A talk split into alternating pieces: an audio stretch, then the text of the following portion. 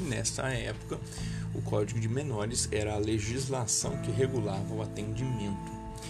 O mencionado aqui trata-se de fato notório, não precisando de provas. Basta que visitemos as instituições oficiais, é, vejamos nos anais da história brasileira e legislações passadas. Então, todas essas informações nós vamos encontrar em fontes oficiais do país.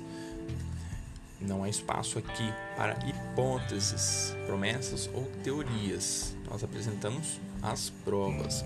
Com o fim desse governo militar, inicia-se gradativamente a queda ideológica, tecnocrática e meritocrática de todos os tempos no Brasil.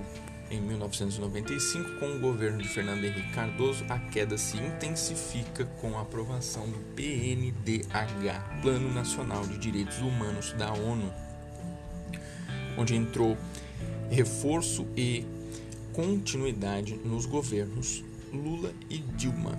Esses últimos governos são de esquerda, eles foram né, de esquerda e esse projeto, o PNDH na época da Dilma, nós já víamos o PNDH 3, então ele teve o 1, o 2 e o 3. São planos de desenvolvimento do que deve ser feito no país. Né?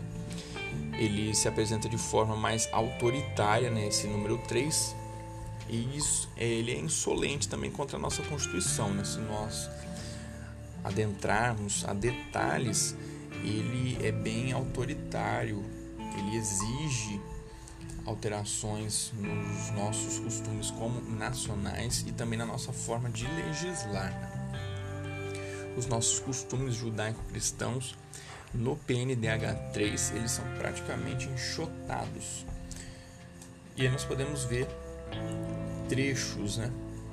Olha só, do PNDH 3, uma das alíneas do que aparece lá. Garantir os direitos trabalhistas previdenciários de profissionais do sexo por meio da regulamentação de sua profissão. Responsáveis. Ele também fala quem que tem que fazer. O Ministério do Trabalho e Emprego, Secretaria Especial de Políticas para as Mulheres da Presidência da República. Aí você fala, Hugo, onde é que você achou isso? Lá na Secretaria de Direitos Humanos da Presidência da República. Plano Nacional de Direitos Humanos 3, Brasília, Distrito Federal 2010, página 69.